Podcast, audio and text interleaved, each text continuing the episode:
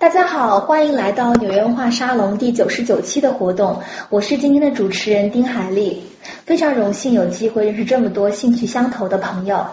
本期活动是由纽约画沙龙和选美播客以及 NYU 社工系学生会联合举办的。选美播客是由 IPN 出品的政治类播客，自二零一五年八月十五日首播起，已经有二十九期的节目了。选美播客同时在知乎、微博上都设有专栏，大家可以关注并订阅每日会员信息来获取及时的美国大选资讯。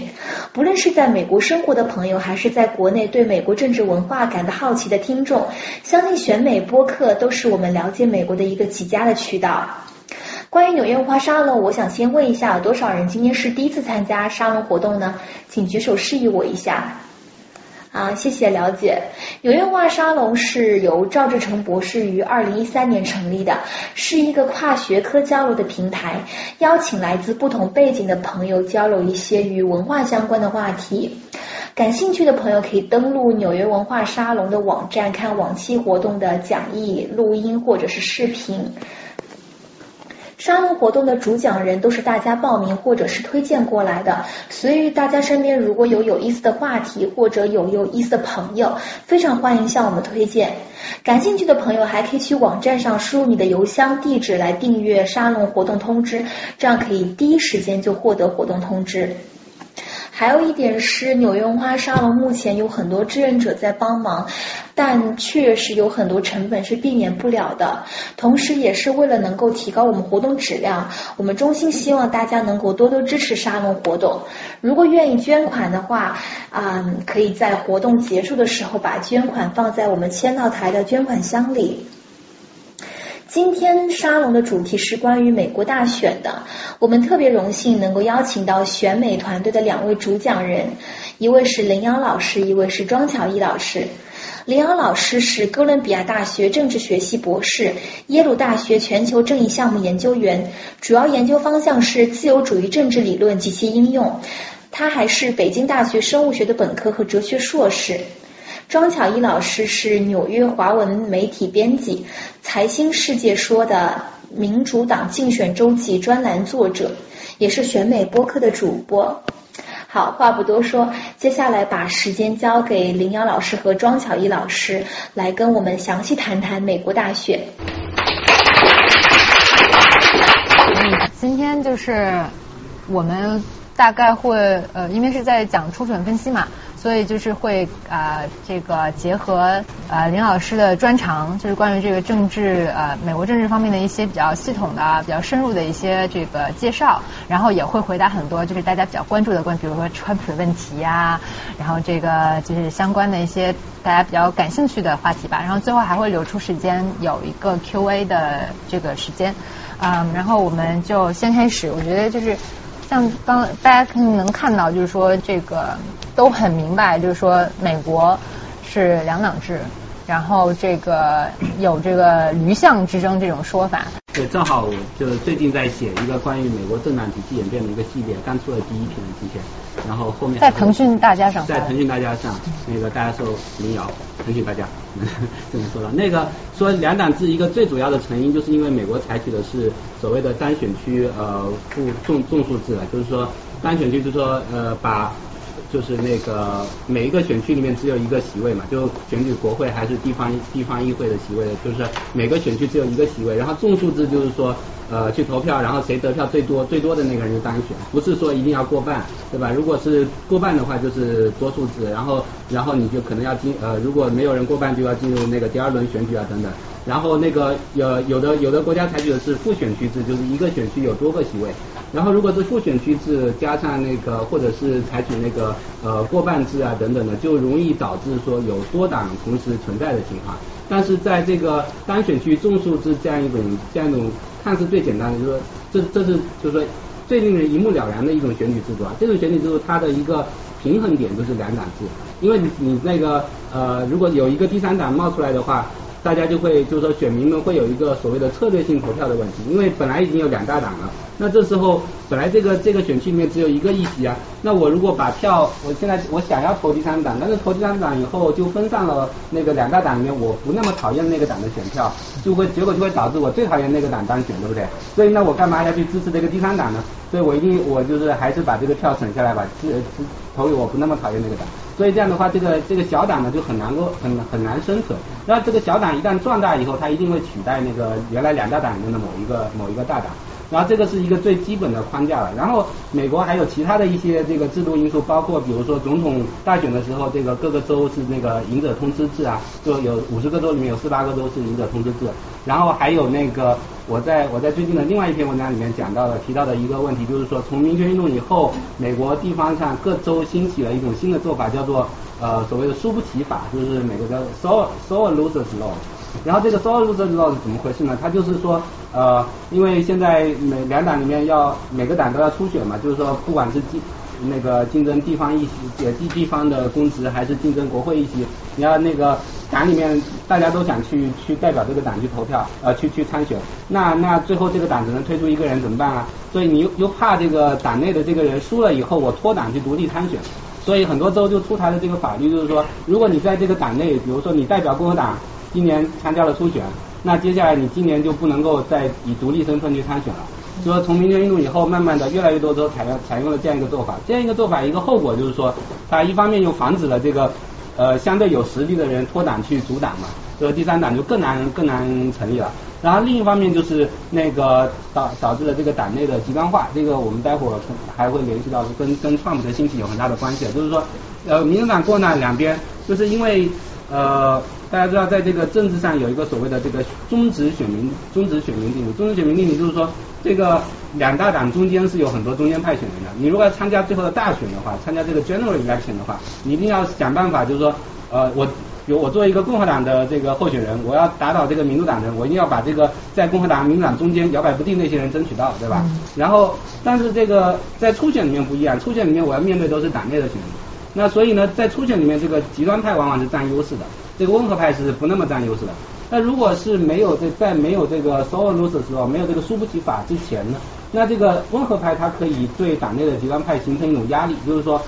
我现在初选输给你的没关系，我可以退党去参选嘛，退党参选我我再把这个中间派给赢回来。然后所以这个在初选的时候，这个极端派也不敢太放肆，对不对？所以所以这个这个时候就有一个制衡。但是现在你没办法，温和派没办法拓展参选了，那个极端派就就可以随便在初选里面就把你给打一通嘛，对吧？所以这个最后就会演变成一个什么情况？在两党里面慢慢慢慢这个极端派就越来越占上风，然后这个温和派的声音就慢慢的被压制了。所以就形成了，就是说，一方面就是说这个两党制越来越稳固，就小党小党和这种呃温和派的党派越来越难生存；另一方面也是这个两个党党内呢，就是也会慢慢的往两边两边撕裂。这个是我们从这个民权运动以后到现在大概五十年的时间内，呃体现的越来越明显的一一个一个状况哈。对，然后对，待会我们可以再说。然后就是今年的这个选战，大家就可以呃看到就这种情况，大家应该都认识。上面这两位吧，这位是桑德斯，然后这个是大名鼎鼎的川普。然后桑德斯呢，在那个在呃，他他自己是九十年呃九十年代的时候进入到这个呃众院，然后当时他是那个独立党人，嗯，但是一直跟民主党就是站队的。然后呢，在那个零六年的时候，呃，零六年那个选举，他是选上那个参院，所以他是他现在是这个国会里边这个呃，就是 serve 在在国会里边 serve 时间最长的一个这个独立党的人。然后这一次呢，就大家就可以看到，就是说他一直要跟选民保证说啊，我是作为一个民主党来参选，就是因为如果他作为独立党来参选的话，就像刚刚林老师说的。他很没有优势，很有可能就是他的声音，他的 message 根本就没有办法继续跑下去。但是现在，因为他进入到这个系统里面，成为系统里面的一部分，所以他就可以就是去啊，在跟希拉里在竞争的时候去传递他这些信息。但由于他现在就是有一个很大的一个包袱，就是说大家都说，哎，你都不是民主党人。我为什么要信任你？所以就是他现在就是说，还有这么一个呃，怎么说，要继续去 persuade 他这个党内的这个选民。然后像川普的话，他就是大家都知道，就是他去年十二月的时候，就一开始第一次，去年八月的时候第一次那个辩论，他就说，哎，你要不要 pledge 以后不作为独立党人参选？他直接就说不要。然后结果完了之后呢，一直逼着逼着，到十二月份的时候，他就签了一张。但是其实签了有可能没有法律效力的。对，没有法律效力。他就是说，呃，我现在说我是这个共和党人，但是到时候如果这个党组织对我不公平，擦，我就不管了。然后呢，我们可以知道，我就是大家应该现在也都有在，大家应该都有在关注，就是整个这个选举的过程吧。就说现在呃，从这个之前这个爱荷华党团会议已经到已经有几场了，就是我数不清了，就是 那个就是就是这个美国的美国的这个初选呢，就也有国内有翻译叫预选赛。就是说，党内这个提名的这个，就是从这个爱荷华党团会议一直到这个七月份的这个呃民主党和共和党的这个分别的这个全国党代代代表大会，就是这里面就是这么多个月呢，就会每个州每个州就不停的在呃各自就是在做这个呃这个有举行选战，然后呢，我找了一个小视频可以给大家看一下，就是大概了解一下这个。Primary elections are how political parties in the United States pick their strongest candidate to run for president. The parties do this by holding mini elections in each of the states, and the candidates with the most votes from these elections becomes the party's official nominees. These nominees then face each other in the national election for president. But this isn't the whole story. There are five things that make it a bit more complicated than that. Complication number one, primaries versus caucuses. In every state, the local party leaders decide how to run their elections. The two most common choices are primaries and caucuses. Primaries are just like standard elections. Go to the polls whenever you can, stand in a long line, hide in a booth, then tick a box or press a button, and your vote is cast in complete anonymity. A caucus, however, is a public vote. People gather in groups wherever space is available, then literally take sides in a room with everyone else who likes the same candidate. The groups debate each other, and, if people change their minds, they need to physically switch sides. At the end of the debates, the party representatives count the number of people in each group. If you leave too early, your vote doesn't count. This description of primaries and caucuses is really all you need to know, but the specifics can vary wildly. That's because there are 50 states, all of which hold at least two primaries and caucuses for the big parties, and possibly more for the small parties. Covering all the local variants would take a tediously long time, which your short attention span for boring political videos wouldn't tolerate. And you need to stay focused because there are four more things to come.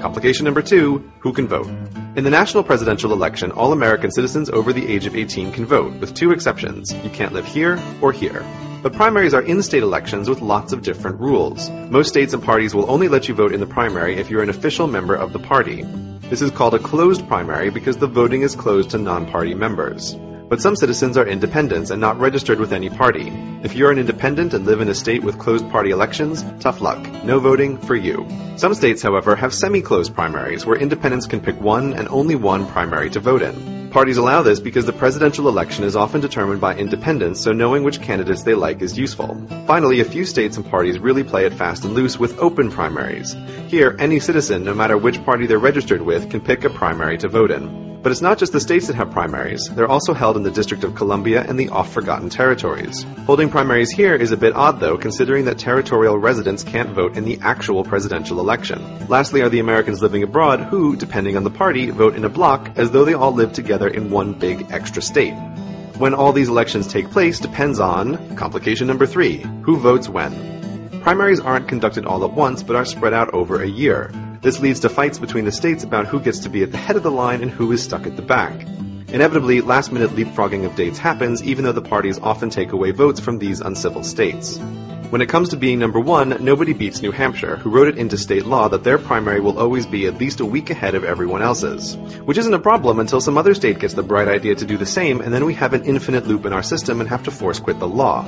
But wait, you say, doesn't Iowa already go first? Yes, but New Hampshire lets them get away with it for two reasons. First, Iowa's election is a caucus, and so New Hampshire is still technically the first primary, and second, New Hampshire thinks that Iowa is stupid and doesn't matter. Other states try to boost their influence not by cutting in line, but by forming an alliance and holding their primaries at the same time. The biggest alliance of the election cycle is called Super Tuesday, where, depending on how many states can agree with each other, around half of them might participate, giving out a whole pile of votes. Which brings us to complication number four votes that aren't votes. So this whole time you were probably thinking that citizens gave votes straight to the candidates. But no. Instead the votes are given to a bunch of guys called delegates who in turn give them to the candidates as requested. Maybe. Depending on the state, delegates might be required to vote as the citizens did, or they might be completely free to ignore the citizens and vote for whomever they want. Who are these people? The delegates are local party VIPs, such as state reps and officials. The more citizens who live in a state, the more delegates that state gets. Later in the year, when all the states have finished their primaries, the delegates travel to a huge gathering for their party called the National Convention. It's here that the official vote to select the party's nominee for president happens. But it's not just the delegates who do the voting. Complication number five, superdelegates. Superdelegates are the top members of the party, such as congressmen and former presidents. They go to the National Convention not to represent the people, but to represent the current party establishment and can vote for whomever they want. Depending on the party, superdelegates might be up to 20% of the voters at the National Convention. Usually by the time the National Convention happens, all the candidates save one have dropped out of the race, so the convention is just a rubber stamp and a big party. But if the fight between candidates is still ongoing, the delegates and superdelegates are the ones with the final decision. In summary, over the course of a year, the states plus DC plus the territories and the Americans abroad hold their primaries or caucuses. When finished, the delegates representing the citizens who voted in those elections travel to the National Convention. Most of the delegates are forced to vote as the citizens of their state wanted them to, but some of them are free to vote as they like. At the National Convention, the delegates meet up with the superdelegates who represent the best interests of the party, and together they make the final decision on who will be the nominee for president. Tired? Don't be, because only now does the race for the presidency begin. 所以就是我们现在来考考大家好了。 刚刚就是里边这个视频里面讲的这种党团会议，你们可以就是举个手，觉得日看懂了，举个手可以吗？就党团会议看懂了吗？然后那个初选看看懂了吗？就是 primary 看懂了吗？就是 primary 就是基本上就比较简单，你对你就投个票就好了。然后 caucus 的话就是像我旁边这张图，就大家到一个就一般都是啊在这个。他们旁边的这种，比如说某一个学校啊、教堂这种公共场所，然后完了之后，大家就挤在屋子里边，然后我支持谁，我支持谁，然后大家就开始公开站队，然后站就像这样站队，站完了之后就算算那个，比如百分之十五，如果你的这个比例达到这个百分之十五的话，你就是一个啊算是合符合这个这个一个参符合这个条件的一个参选人，如果不符合的话，你是剩下这些票的话就要再再分给。就是其那个其他几个符合的这个参选人，所以就一个晚上就是大家哎拉票拉票拉票，然后站队站队站队拉票拉票站队，就所以到最后的话就是说他是呃就通过这个最后的这个结果来按照一个比例来算这个 assign 这个 delegate。其实共和党这几年有点改了，因为民主党还是采取这种呃去站队然后互相说服的呃办法，但是共和党的很多州的那个 caucus 已经改成有点像有点像那种那个 primary 的样子，但是只是要求你要到那个体育馆里面去，然后投完票你就可以走了那但是留下来的留下来工作人员就当场开始计票，然后用用用铅笔写在纸张上什么的，但是这个中间就可能可能有很多的。呃，就容易容易舞弊的地方，因为像那个呃内华达共和党在 caucus 的时候，就有很多人抱怨说，Trump 的支持者。就是投两次，投两次啊，什么什么的。然后，然后那个工作人员戴着 Trump 的 Make America Great Great Again 那个帽子，然后在那边在那边计票，你也不知道他记下来是不是把 Cruz 的票记成 Trump 的，所以讲不清楚。因为因为内华达州是呃可能只有两三届以前，大概从零四年呃才开始改从 Primary 改成 Caucus 的，所以他们地方的党党部对啊零零六年啊，差大概那个时候，他地方的党部就对这个不太了解，他为了改呃之所以要改成 Caucus。就是想要往前面跑，对，因为那个 primary 你就那个中央党部规定你要往后面放嘛，就是不能随便的往前面插队，然后插队就要惩罚你。但是改改成 caucus 以后，你就可以，但在当时了就可以可以转那个空子往前面跑。嗯，所以所以改了以后呢，他们又不太熟悉这套流程。但是民主党那个就很复杂。对，民主党比较复杂。然后就是 caucus 就是内华达往前调，跟那个呃就是参参参院那个民主党领袖李德也有关系。就是说他就是想说，呃，内华达这个州它的人口比例比较多样化。他自己是内华达出来的。对他自己是他自己是那个内华达的参议员嘛，然后他就想说为自己的州谋福利呗，就说这个州呢，一个是这个人口比例比较复杂，就不像前面的这个呃新罕布什尔还有这个嗯爱荷华那么白，就白人那么多，所以就是说它里面这个拉美裔也很多，非裔也很多，然后他就会觉得说，哎，我我如果把我往前调的话，可以成为一个更有效果的一个 indicator，就说如果你能够赢到这儿的话，这个。情况会跟大选更相似，他就是这样去 persuade 就是这个党部，然后呢，就是说现在，但是因为他的这个历史比较短，所以就是今年的一个那个内华达州，就感觉之前就还没有选之前，选情都有一点摸黑，嗯就民调也很少，而且还超不准。对，因因为那个内华达它只呃改成 caucus 以后只搞过，之前只搞过两次总统大选嘛。所以零八年的那一次，就是很多因为是第一次第一次用 caucus 去做总统初选，然后很多民调公司兴冲冲的跑去了，结果做出来的结果就跟最后结果差的十万八千里，所以就很打击他们的名誉嘛。所以后来就没有民调公司改呃愿意再去内华达做民调。然后所以今年呢一开始就呃民主党那边就是说到选前大概一个礼拜的时候，一共只出出了一个内华达的民调。而且最后发现这个这个民调是谁出的？是共和党那边的一个智库出的。然后那个共和党那个智库，他出他他干嘛没事跑去做民主党的民调？那当然他是呃有有目的的。所以你如果仔细去看他的那个民调的问卷呢，会发现很有意思。他他会先问说 啊，你认为这个在民所有民主党候选人里面，你最看重你看重不看重这个 trustworthy 这个这个品质，对吧？你看重不看重这个呃 tell it like it is 这个品质？你看看重不看看重 authenticity 这个品质？这这实际上就是人们大家对科呃希拉里的印象就是说他不够 trustworthy，对不对？对。然后大家对桑桑德斯的印象是他没有经验嘛？所以一般来说，一个民调公司他要做这个民调的话，他会两边都问，就是对两边不利的都问。然后但那个共和党那个他就不问对桑德斯不利的，然后他会他会再加一些问题说，你你知不知道很多人批评桑德斯的经济政策，但是最近刚刚有很多经济学家为他辩护。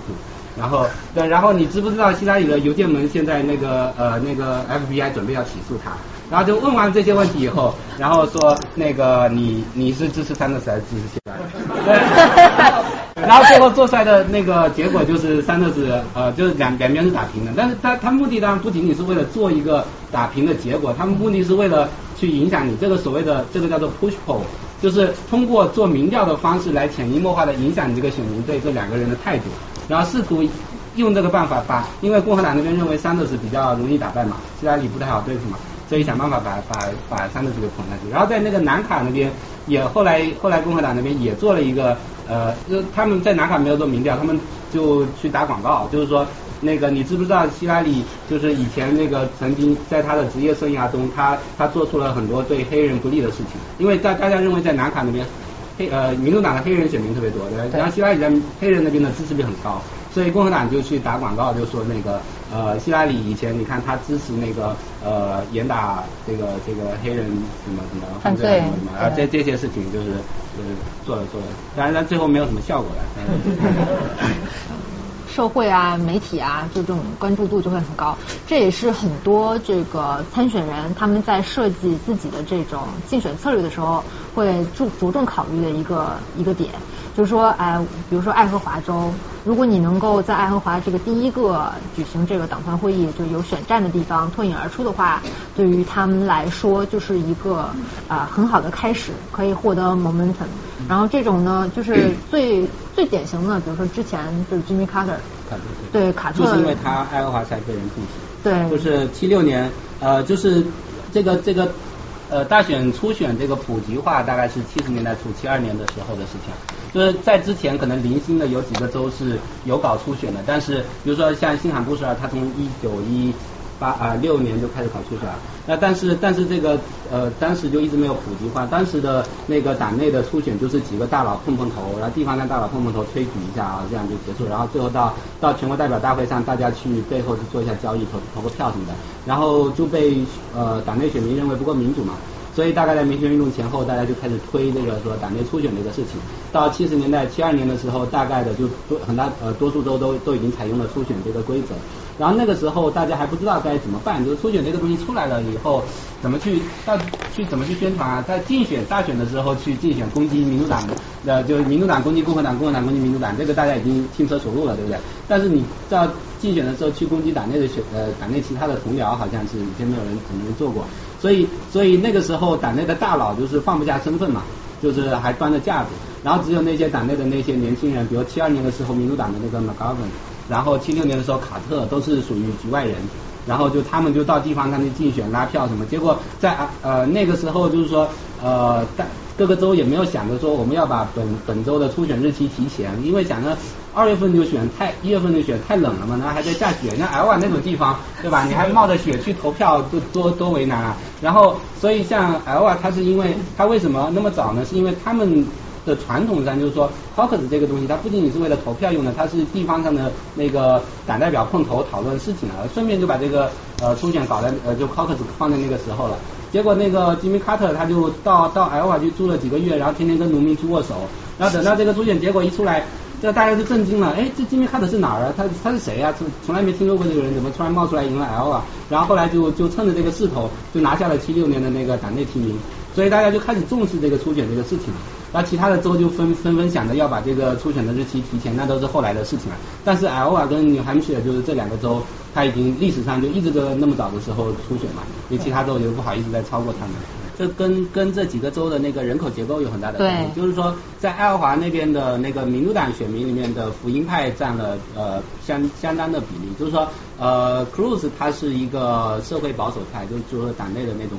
所谓的福音派就靠拢那个宗教上的呃这个极端保守分子，然后在在爱华那边他得到了很多地方上的宗教领袖的支持。所以就是说，呃，他在爱荷华已经深耕了很久。就他之前就说我要走遍爱荷华的九十九个郡，然后最后几天那个一个眼看时间来不及了，一天跑四个郡，然后下了车跟一个人握了手，来上车马上到下一个郡，然 后然后最后最后还是赢下了爱荷华。那那个但是就爱荷华和新罕布什尔有的特征就是他们是白人占绝大多数的州，所以这个在在这个这一次的这个这个初选里面，就是在民主党这边。实际上是对桑德斯比较有利的，因为桑德斯在在少数族裔那边是支持率是比较低的，然后在在白人，尤其在白人年年轻人这边，就是说支持率会相当的高，所以头两个州就是在爱荷华那边。跟希拉里基本上是打平了，对吧？然后在新罕布什尔是大胜，就是说就是大胜百分之二。对，一开始大家就是可能你放到半年前就想说，三的是这个呃，都一年前都还不是民主党员的一个人，他怎么现在赢了这么多？不可思议。但是回头来看，觉得还是在在有一点在情理之中。对，但是就是就是这个就是呃，就是怎么说竞选的一种策略嘛，他就是。他们胜了之后就会大肆的宣传，就是因为他对于 就是对于桑德斯来说，这个是一个很重要的一个势头。然后就他们当时在 New Hampshire 这个胜胜利了之后发出这个筹款邮件，当天好像就筹了五百万的样子。嗯，反正就是说，就对于，就是对于那个就是对于这个选战来说，就是头头面呃就头前面这两站就是 early early stage 这几个能够有一个好的成绩的话，对于他们来说是一个非常好的开始。但是就是结束了这个 early stage 之后，就是我们比较最近就很熟悉的，就刚过的这个超级星期二。就是超级星期二呢，这个也是比较有意思，就是说南部的一些州，他们为了提高自己就是在这个初选党内初选的这个重要性，然后就大家就是结合就是绑在一起，然后在同一天就推出这个。呃，就退出这个选战，然后我截的这个图，大家可以看到，就是他们呃这几个州，然后从大概七点开始，就陆陆续续就会结束他们的这个嗯结束这个投票，然后完了当晚就开始这个唱票，大家应该也都有关注新闻，就是这一天结束之后，希拉里是大胜。然后那个川普也是大胜，然后就很多人就会疑惑，这个川普怎么就大胜了？所以呢，我们我们今天也就是也会就大概就是说一下，就是说超级星期二的这种设置，嗯，就是超级星期二它主要是这个呃南部的几个州，然后也叫也叫 S E C Primary。就 SEC 的话是这个美国的叫东南联盟，就这么一个运动就是联盟，主要就是说呃，因为南部的话很多就都有这个橄榄球联赛嘛，然后他们就组在一起，因为刚好这几个州就是呃就比较比较有相似的，就在这个运动方面有相似点，所以也叫 SEC primary 嘛。然后嗯，我们可以看到就是说 Trump 就是赢的这几个州，主要是呃嗯他。呃，他主要就是赢了几个南部的南部的这几个州，然后我们刚刚有在讨论，就是说这个 Trump 带出了很多原来共和党里面就原来不是怎么说共和党里面原来不怎么投票的一群人。对。对。要要现在说 Trump 哈，就是啊回到就是就是说现在今年大家都很奇怪，说为什么 Trump 突然冒出来对吧？突然这么一个人奇怪的人，然后他就崛起了。所以刚才那个我呃先接回我前面讲的那个 s o l u t i o law 那个那个问题，就是说。这个呃，这个输不起法，它不是导致了导致了这个两党的极化嘛？这个两党极化，但是中间选民不会凭空消失，他只是说这个中间选民的声音在党内初选的时候被压制了，被压制了以后，就是说这有一部分人，比如说他可能是其实心态上还是亲共和党的，他可能相比民主党来说，相比起呃，他可能更讨厌民主党，他不那么讨厌共和党，他投票的时候还是会投共和党。但是他不平时就不太愿意参加初选，他反正初选的时候他支持的人也会输嘛，呃就是然后他就不参加初选，他也不注册为呃党员，但是大选的时候他可能还是会出来投一投，然后这样的一群人呢，就是说，而且大选的时候他也没有别的选项可言，因为这个在两党制的里面，他他投给第三第第三个人他是浪费选票嘛，所以这群人他平时在政治上他的声音是被压制的，然后。那这个是，就是说，就会造成这样一群、这样一个人群在不断的扩大。那这样一这样一个人群是谁呢？这样一个人群实际上是说，呃，在比如在共和党那边，他是啊对那个社会保守议题不那么上心的人，就是说他可能也，比如说他也不喜欢堕胎，他也讨厌同性恋，他也怎么的，但是这些问题他觉得是呃党内的那些社会保守派那些中呃福音派们，他们就像 Cruz 代表的那种人，他们特别看重这些问题。对吧？但是但是像很多蓝领工人什么的，他们首先关注的是经济，对吧？就是说我要有工作，我工资要稳定。第二呃，然后我要不要别人来跟我竞争？那经济就连带出一个身份问题，就是说这些人很多是蓝领白领，然后他看到的经济不好是什么呢？就是那些外来移民，对吧？来抢我们抢我的饭碗，对吧？但是你们现在共和党这些。带头人，你们老关注什么同性婚姻？同性婚姻高院都判完了，你还管那些干嘛？你赶快把我的工作问题给解决了，把我饭碗给解决了，是吧？然后，所以这群人他的他这个这个，就在这几十年里面，他越来越被排斥在这个两党这个呃，就是说这个初选的过程之外。然后，然后这个就使得像川普这样的人，就是说呃，其实我们在群里面讨论了很多，说怎么怎么用一个比较恰当的词去描述川普这样的一种意识形态。实际上，呃，但在美国的历史上是有很多先例的，就是有一个词叫做本土主义 （nativism），就它属于民粹主义的一种，但是它是以这个反对外来移民，然后强调我们这种本土的这种白人以及可能其他一些荣誉白人的这种身份上的正宗性啊。我们是，比如说最早那个十九世纪五十年代的时候，呃，四十年代五十年代的时候出现了所谓的无知党运动，这无知党运动就是当时那些央格鲁萨央格鲁萨克逊裔的那些白人。他们反对当时跑过来的爱尔兰裔和德裔的移民，就觉得你们是你们不是正宗的本土白人，你们是外面来的白人，对吧？你们来抢我们的饭碗了，所以出现这个无知党，无知党就是要把这个爱尔兰人、德国人赶回去。然后到七八十年代的时候，就出现了排华运动啊，就觉得这个中国人来了，要把华工给赶走。然后，然后到十九世纪末二十世纪初的时候，出现了这个排呃反波兰移民的运动，反意大利移民的运动，说意大利人个个都是黑手党。对吧？然后这个到二二世纪二十年代的时候，出现了这个第二波三 K 党运动。第二波三 K 党运动，因为原来黑人已经不再是奴隶了嘛，黑人开始抢白人的饭碗了。然后同时这个犹太人又进来了，所以又反犹反犹反黑人。然后这个到到了这个二十世纪末的时候，就开始反这个，尤其是九十年代那个所谓的 NAFTA，就是北美自由贸易协定，就是美国和墨西哥、加拿大签的这个协议，就是把这个北美变成一个大的自由市场以后，就有很多墨西哥移民来了。然后就开始反墨西哥移民，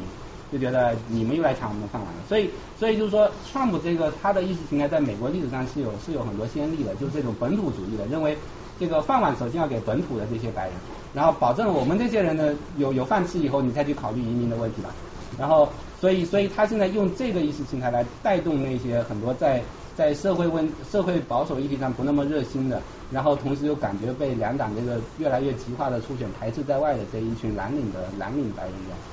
然后就是有 有这个嗯，好像他们就有算嘛，就是说几场，就刚刚哎，就刚好提问一下，大家还记得我们刚刚看的那个 video 里面 open 跟 close primary 的区别吗？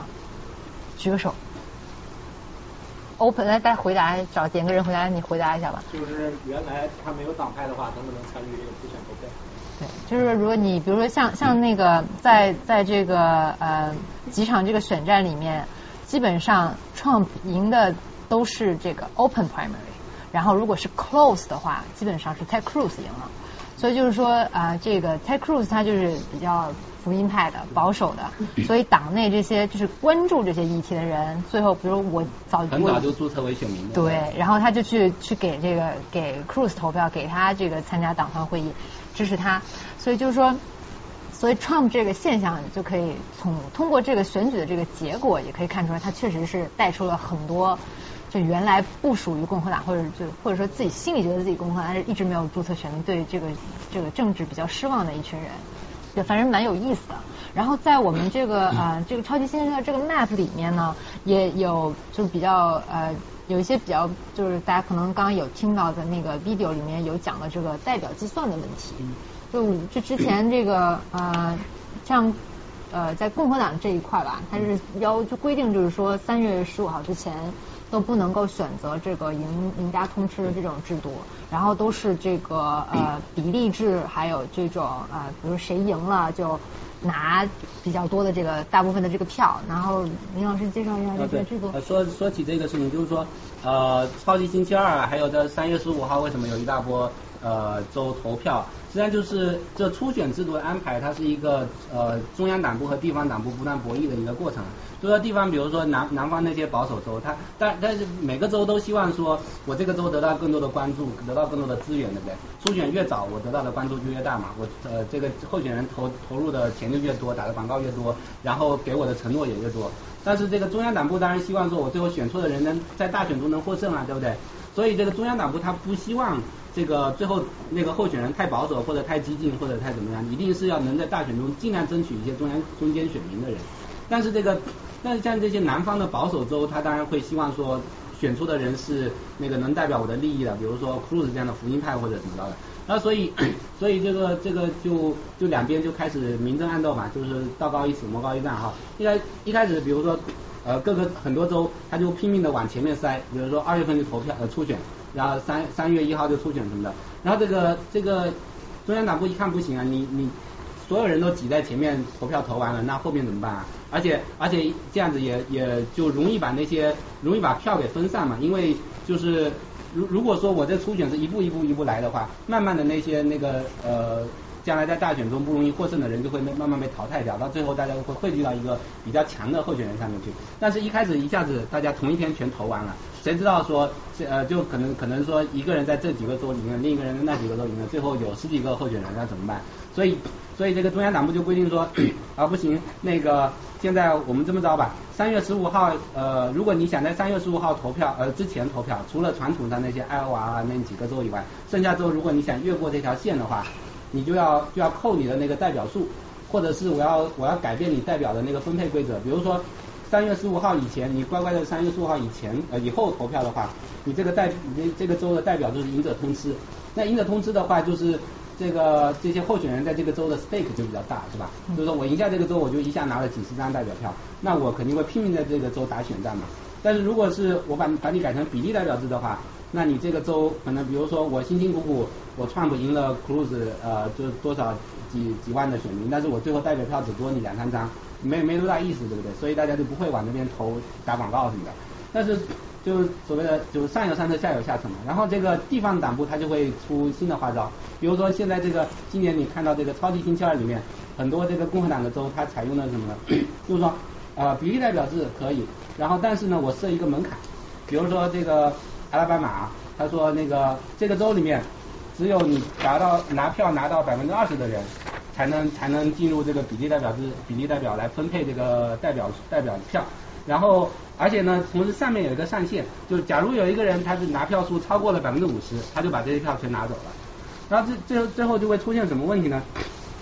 就是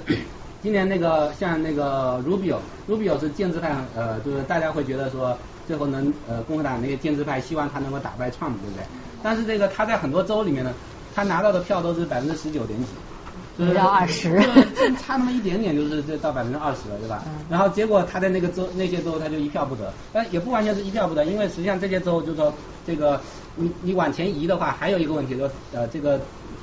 呃中央党部要要求你那个这个比例代表比呃这个这个票啊呃代表票要分配按那个。呃，国会选区票和那个州级票来来分配，就是说一个州它可能有好几个国会选区，对不对？所以所以你这个，比如说这个州可能一共有六十个代表，那这个六十个代表呢，呃，这样分配，比如说如果有一个候选人在在这个全州层面上拿了这个全州普选票的第一，然后这个这个这个就可以把把这个六十票里面二十票拿去分配给他。然后如果你拿了这里面，比如说国会第一选区里面拿了第一，然后这个里面有十票是分给他的，国会第二选区有多少票是分给他，就这样又把票给分散了，对吧？然后那个这个 Rubio 他可能在那些南方州里面呢，他在一些大呃比较就是大城市比较多的那些郡里面，他他就是可能排个呃达达到了百分之二十的那个门槛。所以他他能够拿个一个一票两票的，但是在这个全州的层面上，他肯定是到不了百分之二十这条线的，是吧？然后为什么他到不了百分之二十线呢？一个重要原因是他的很多票被那个呃 Kasich 给分分走走了对吧？对对，然后因为实际上那个 Kasich 就是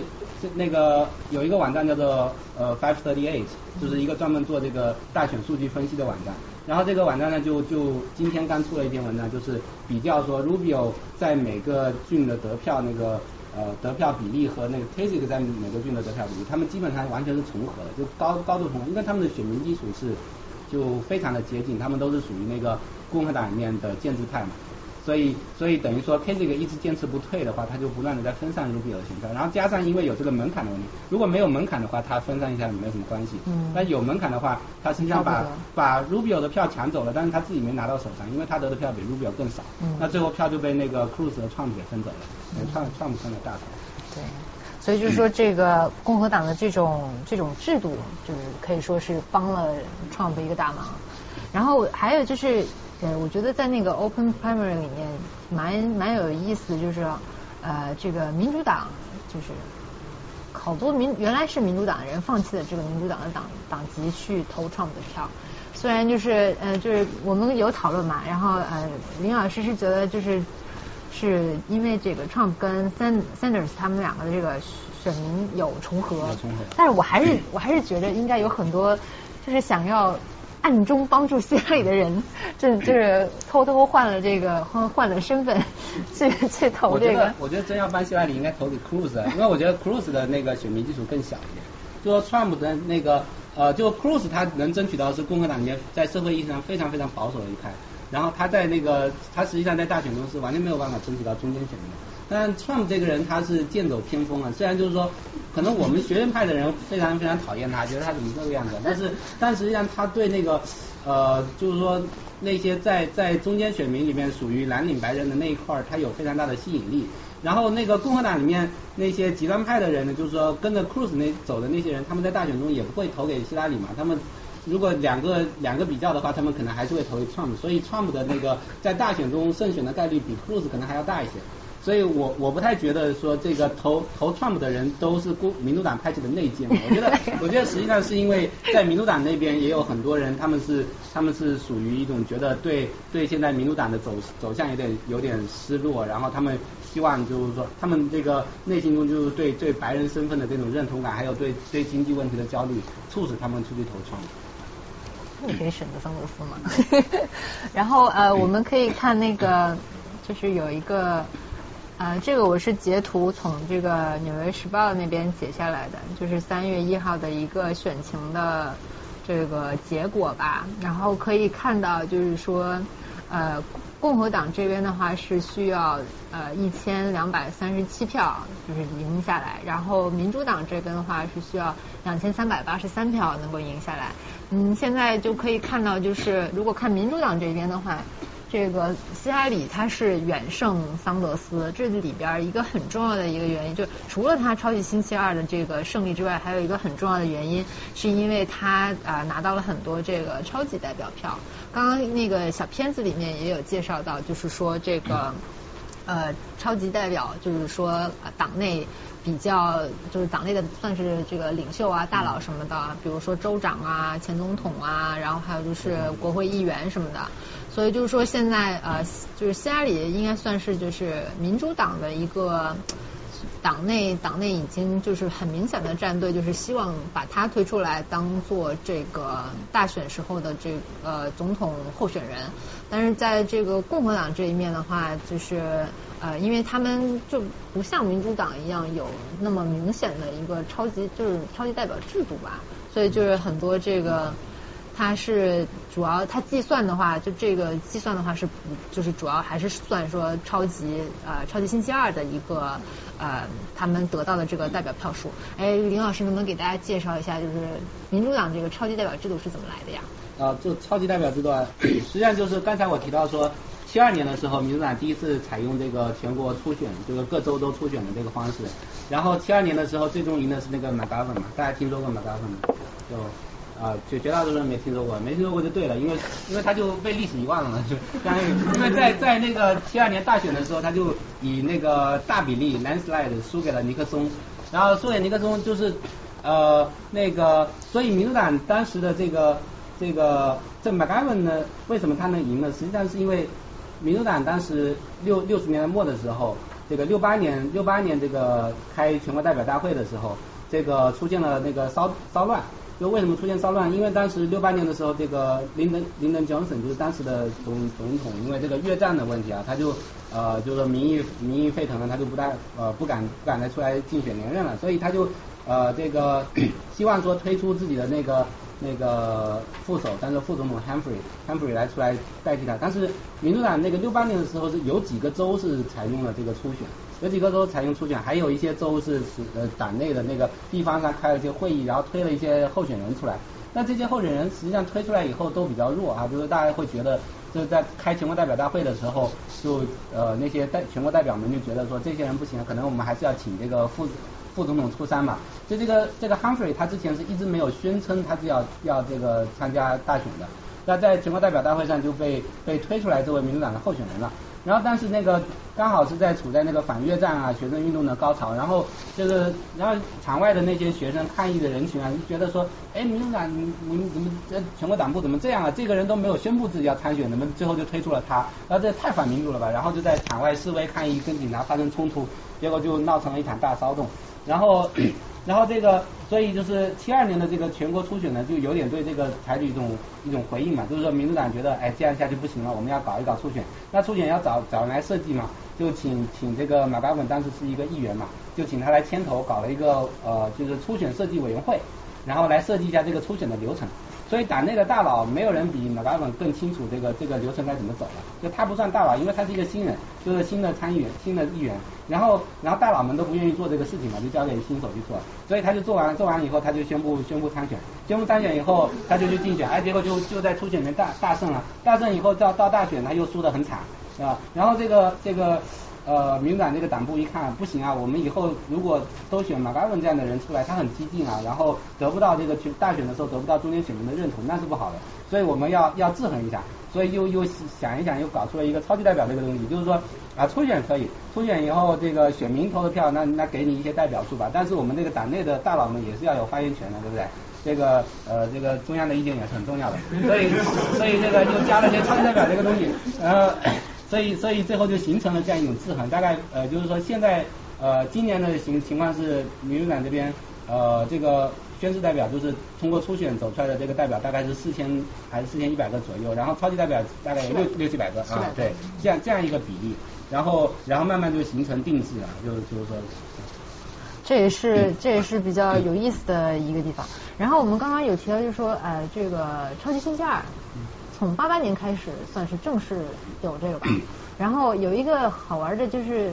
八八年拿到这个超级星期二这个胜利的这个人，基本上最后都拿到党内提名，然后大家一定会很想问，那创会赢了，他会拿到党内提名吗？林老师你怎么看呢？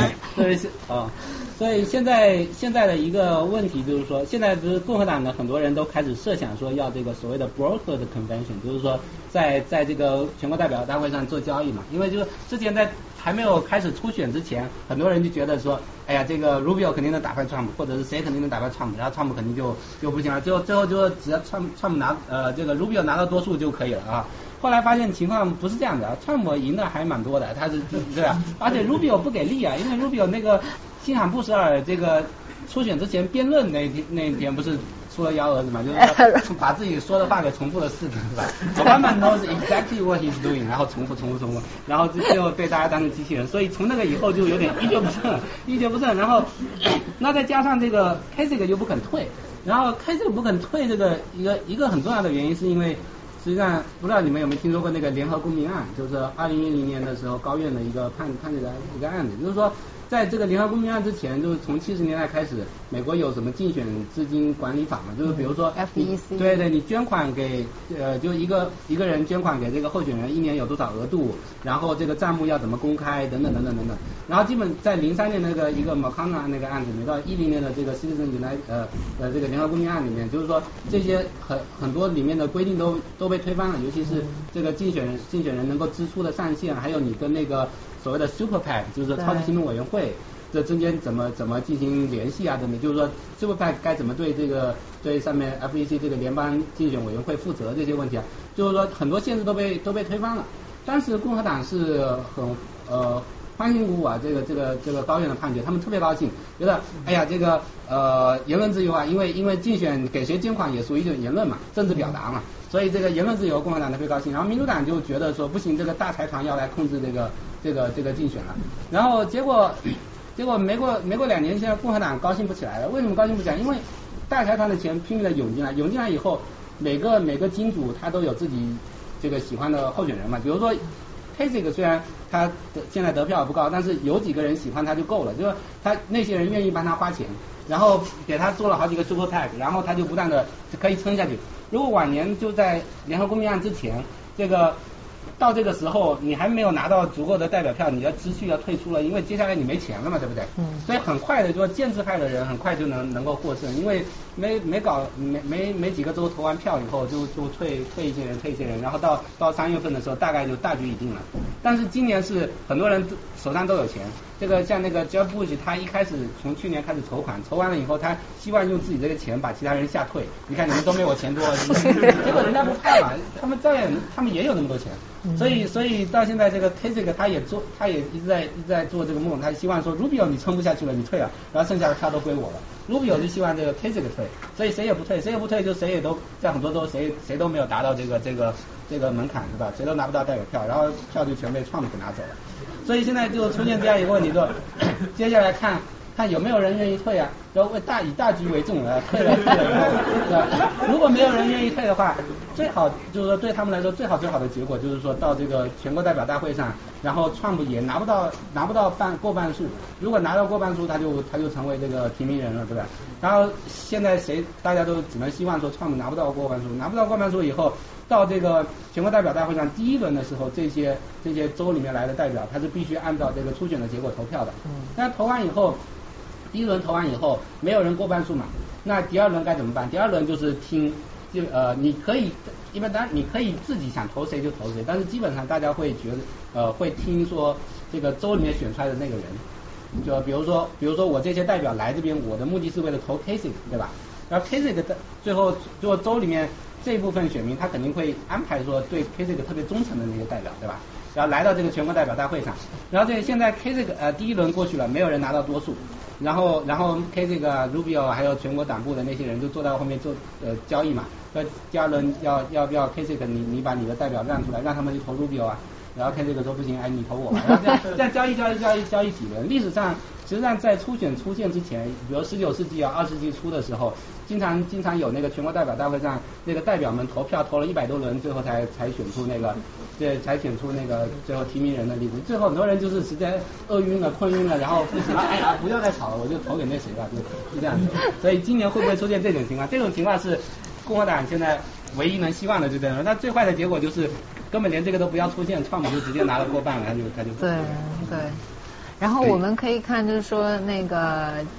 就未来这个选情的一些看点吧。在这边有一个呃，可以看一下，哎，这在哪？找一下这个，哎，就在这是吧？我们今天就有那个，现在现在应该就有那个几场选战正在进行中吧？我看有的就叫今天叫超级星期六了。呃，半超级星期六。对，半超级星期六，就是有几个有几个这个呃南方的州，还有就是什么路易斯安那，还有这个堪萨堪萨斯算算中部吧？呃，算南南部吧，因为它是。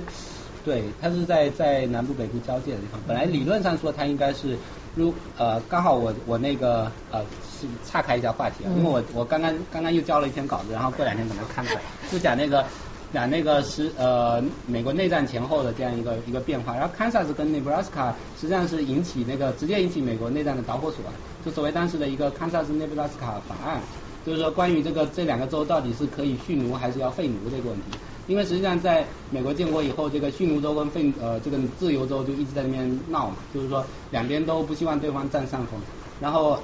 然后这个最后就一八二零年的时候达成一个妥协，叫密苏里妥协案。这密苏里妥协案就是说我找一条纬度线，这个纬度线南边的都是蓄呃蓄奴州，北边的都是自由州。然后这个这个到了呃五十年代十十九世纪五十年代的时候就被这个堪萨斯内内布拉斯卡法案给推翻了，就当时那个。当时当时的民主党是支持蓄奴的，就是在蓄奴派把持的民主党，所以他们趁着这个当时的辉格党就是反对蓄奴的这个这个党衰落的时候，啊共和党当时还没有还没有组建，共和党是一八五四年到一八五六五六年间才成立的。然后这个，所以当时就民主党就推出了这个堪萨斯内布拉斯卡法案，这这就是说这两个州由当地的人去举行全民公投，公投到底是要蓄奴还是要废奴。然后这两个州实际上在这个密苏里妥协里面，它是在那个纬度线北边的，就本来它应该是自由州，就不应该蓄奴的。但是这个民主党推出这个法案以后呢，就是两派的人就支持蓄奴的人和支持废奴的人都想，哎呀，这个州要这两个州要公投怎么办？我们赶快冲到那边去，然后在那边住下来，算那边的居民，我参加公投吧，是吧？把这个州投到我们自己的阵营去。结果两派人就拼命的冲到这个这两个州，当时还没有建州，当时还是 territory。就是还没有真正成为州，就是然后然后就发生了所谓的呃堪萨斯血案，就是两两边的人废奴派跟蓄奴派就在那边开火，直接打起来了。然后打起来以后，然后这个这个废呃废奴派就说那个蓄奴派是背叛了那个密苏里妥协案嘛，然后蓄奴派就说这这个新密苏里妥协案都三十几年前的事情了，就三十年河东三十年河西吧，现在我们强了你就听我们的，然后就就过了几年这个内战就打起来了。所以，所以就是说，理论上，如果按这个密苏里妥协案那条线划的话，他们算是北方州。但实际上，但但是，这根据这个美国的这个历史的演变来说，他们实际上是跟南方站在一起。长知识。然后我就觉得，就是今天的那个今天的这个选战，我觉得有一个就是值得注意的，就是说共和党的好几场其实都是 close 的那个 primary，所以就今天看看能不能结果煞煞这个结果能不能煞一煞这个川普的威风。然后，然后那个就接下来，如果往下看的话，就是比较重要的就是十五号。就十五号的话，嗯，有几个特别要注意的，就是俄亥俄还有这个佛罗里达州，因为就是嗯，俄亥俄州是这个 Casey 的老家，他是这个俄州的州长，然后也是现在因为共和党内是这个三条路线之争嘛，嗯，如果 Casey 不退的话，就 Rubio 就一直上不来，一直在分他的票。所以当时那个他应该也有撂下话了，说如果还有没有赢下来，要要差不多要考虑要考虑这个退选嘛。那这样子有可能十五号就会是一个建制外重新整合的一个时机，有可能这个能看看 Rubio 能不能担起重任，把这个票整合对，Rubio 是在 Rubio 是佛罗里达出来的参议员嘛，佛州参议员，然后。所以就是说，佛罗里达呃是 Rubio 的地盘，然后还有是 k a s i 的地盘，而且这两个州都是赢者通吃的州，然后而且现在这两个州现在民调川普都领先，他们俩加起来能够超过川普，但是分开了就川普对。所以就说川普这次的选战应该说是有点占尽天时地利的感觉。那我们可以在呃接下来就像刚刚我们有提到的，就是这个呃主要是这个赢家通吃嘛，就从三月三月十五号之后就有很多的这个州，它其实都是这个赢家通吃的制度，所以就是从三月十五号之后，整个选战就会是一个加速的一个状态，就跟那个超级玛丽打金币一样。所以这也是为什么就是很多人看好那个 Rubio 的一个原因，就是就是因为实际上三月十五号以后，呃，那个慢慢有很多的那个温和州，就是在共和党那边温和州，就纽约啊、加州啊，呃这些这些就是在 Trump 出现之前，就是大家想象的就是 Rubio 跟 Cruz 的这个斗争嘛，对吧？然后就会觉得说 Cruz 这这个人在在纽约在加州肯定是没前途啊，所以那个一开始 Rubio 输几个州没有关系，到后面就赢过来了。然后现在 Trump 出来了就不好讲了，在纽约你说 Trump 跟跟 Rubio 谁谁会赢，这还还真的真的很难讲的。嗯。然后民主党这边的话，因为希拉里的这个优势就比较明显了，他的这个本来在这个东海岸、西海岸就深耕了很久，然后在南部州，因为这个南部州的话，非裔选民很多，这个比重都是半壁江山了，就民主党内的这个半壁江山，所以说他的这个。应该也是继续往前走，就而且是这个大步走。但是桑德斯的话呢，因为他就是在白人选民还有这个这种像年轻选民里面的这个这种比较高的这个声势，有可能还会再助他再赢下几个州。而且他现在很有钱。今天他应该能还赢赢个至少三个州吧？嗯。因为今天三个呃四，今天民主党四个州里面三个都是呃白人占绝大多数的州，所以所以应该是赢三个。那这边顺便提一下，就是说为什么建制派的人、民主党建制派人不支持桑德斯？一个原因当然是他们跟希拉里有很多很多年关系了，sanders 不是一直都不是民主党党员嘛？另一个原因实际上是，即在那个 Sanders 他的这种竞选策略啊，他是直接通过发动这个草根，然后然后小额捐款给他本本人的团队，所以他实际上跟这个民主党的全国委员会还有民主党地方党部是没有什么合作的，就是说。他他拿到的钱，他拿到的钱是不会走到这个民主党的口袋里面去的。然后他的他在地方上，他也是直接通过发动，比如说大学生去敲门，然后那就没有跟地方的民主党的基层党部的人员人员呃志愿者一起去做这些事情。所以 所以实际上就是说呃他的这个竞选整个过程是把民主党那边的人力财力给掏空的一个过程，有点有点这么个意思，就是说呃。希拉里的希拉里的那个每每一次竞选活动啊，他去拉票的时候，他同时比如说他会带上地方上的那些想要选地方议席的人什么的，然后去去拜票或什么的，然后最后然后这个钱他可能会分一部分给民主党的党部啊什么的，呃这样的话就就是说呃民主党现在的一个大问题就是说他在总统大选里面他这个基本面是看好的，但是民主党的一个问题是在地方上。呃，党部在萎缩，还有在众议院、国会众议院里面，这个处于一个很大的劣势，因为实际上就是说，呃，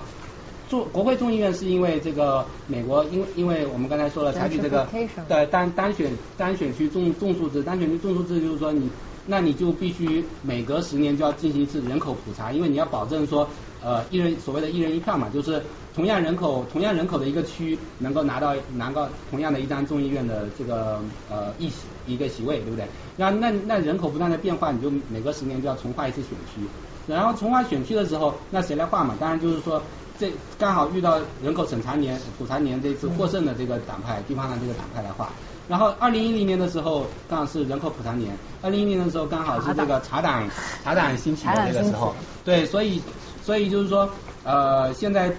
他们重划了这个选区以后呢，就是对民主党非常的不利。就 在未来的十年里面，就基本上呃，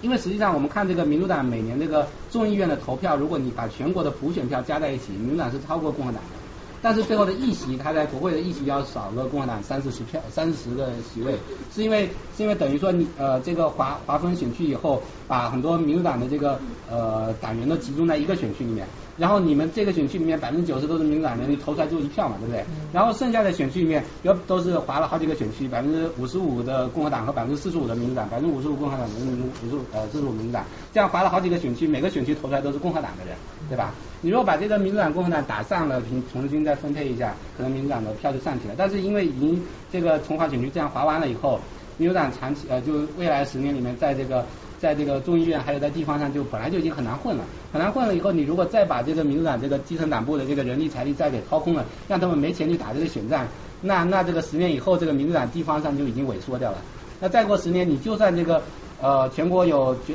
呃百分之四分之三的人都支持民主党，没有用，你推不出一个有政治经验的人，嗯替他们打选战嘛。因为你你要出来有一个人出来选总统，你至少要做过什么参议员啊、州长啊什么，有有一些政治履历，对不对？你最后找不出找不出这种人，像今年这个民主党这个选战里面，你看那个除了希拉里、桑德斯，然后那个欧马里。这是不是已经有一点这个扶不起的阿斗的样子？对 然后剩下还能民主党还能想出谁呢？就是说可能你再再想出五六个名字，然后接下来就没有了。所以现在民主党的中央党部为什么那么害怕桑德斯啊？一一个一个方面觉得怕他太激进，到大选里面拉不来中中间选民；另一个是担心说，呃，他太关注这个全国大选，然后忽略了地方地方基层势力的栽培。对，所以他们就拼命的要扶这个希拉里上去。嗯，所以说就是也难怪这个桑德斯他的竞选竞选的这个口号都是说打倒这个不是打倒就是这个要对抗现在的这个这个旧有旧有系统，要革命 political revolution。然后呃，刚刚我们也有讲到，就是这个就是呃叫叫这种要中文要怎么翻译吗？这怎么怎么翻译？就是闭门闭门投票吗？交交易交易大会吧？啊，OK，就是就是就刚刚呃，这个桑叔老师有提到的这个，大家关门然后投个一百轮，对 然后就是通过这种方式去这个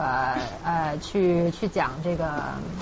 最后要选出来一个谁，但是我觉得就是这个这种最终的这个结果，应该这种情况应该不太会出现吧？呃，你说这种 broker convention 吗？对，在共和党里面。呃，对，现在现在就是今年的情况蛮难讲的，我都不敢预测。而且我觉得，我觉得搞搞搞学术啊，就做研究的人是在预测上是最最没有本事的，因为我们只看到以以往的那种，就因为因为做研究嘛，只是从过去的经验中不断的总结，然后如果出现个新情况，可能就抓瞎。那之前的话有没有这种？那我记得民主党之前就是那个呃，就你刚刚提到的那个初初选初选兴起以后就已经不没有这个 broker convention，就最后一次最后一次 broker convention 就是那个六八年民主党的，就那次对吧？嗯，不知道这次会不会再再开创一个历史，就不太清楚了。那我们今天的这个呃，就讲的是差不多了，然后我们会开放问题。我问一下一个关于女权主义和呃希拉里的问题。前段时间我们都听到那个就是 Albright 讲那个就是作为希呃作为女性一定要投投票给希拉里，嗯，争议很大，但是呢，我想对于可能对于七十年代的妇女权来讲，的确呃可能对他们来讲身份证件然后和呃投票给女性的总统候选人会更重要一些。但是嗯，我想问在今天就是。今天的政治环境下，投票给希拉里对支持女性权益提升到底有多呃有多高？我自己是 Bernie Sanders 的支持者，然后我自己也是女权呃女权主义者，嗯，但嗯我觉得嗯可能对我而言，呃我我也很希望看到有呃在美国有第一个女性总统候选人，毕竟嗯美国的呃性别平等权利真的跟欧洲相比做的实在是太差了，嗯。但是，但是我仍然希望可以像一个 Elizabeth Warren 这样的候选人，可能会更符合我们的口味。所以我想问一下，在今天，嗯、就是支持希拉里对女性的权益也有多大？然后刚刚刚刚你们还有一个问题，就是刚刚提到了，就是 Bernie Sanders 和 Trump 可能会相似，我们说他们会有很多相似的选择，但是我个人觉得不是很同意这个观点，因为我至少从我看，就是可能 Bernie Sanders 的很多支持者都是所谓的 social justice warrior，嗯 或者中文语境中的白左，就是即使 Trump Trump 他的意识形态不是这么保守，但是跟嗯桑桑德斯的意识形态差别也是非常大的，所以我觉得为什么说 Bernie Sanders 和 Trump 他们的选民有重合？就至少我看到 Sanders 选民都是站在反 Trump 的一线，所以就是这样。我先说第二个问题了哈，嗯啊，这待会儿跟你说。嗯那个就是说我我说那个桑德斯的选民和 Trump 的选民有重合，不是说他们完全一样，就是说因为因为支持支持一个候选人会有各种各样的理由，所以所以他底下的这个选民盘，他可能是一个大拼盘对不对？有这种人有那种人，所以桑德斯那边是有很多就是说呃比如说激进的自由派，然后就是说支持社会正义的。这些这些就是说有怀有梦想的年轻人等等的，很多人是嗯是很支持桑德斯的，但是但是对，但是三个是三个是他呃，就是说同样也有很多很多人他可能是出于别的原因去支持桑德斯。就是我们呃，比如说刚才我们还在聊到那个这个超级星期二的时候，这个马萨诸塞州的这个选举结果啊，马萨诸塞州今年这个希拉里赢了桑德斯五个点，赢了桑德斯五个点，这看听起来很高吧，对不对？但是你要知道，在零八年的时候，希拉里在马萨诸塞州赢奥巴马是赢大概有十来个、二十个，快就比比今年要高很多的点。就为什么？如果说今年支持三德子的人，就如果三德子的选民仅仅都是只只是那些呃左呃就自由左翼的话，那为什么他们在零八年的时候就没有去支持奥巴马？对吧？所以实际上这里面就是可以看出。有有这样的一些问题，就是实际上有很多人会出于其他的原因来支持三德斯。然后我我们实际上在群里面就是跟其他的其他一些就我们我们的那油田龙啊什么的，大家在讨论，就是说呃在办公室里面遇到的遇到的一些创粉，他他说哎我这个如果创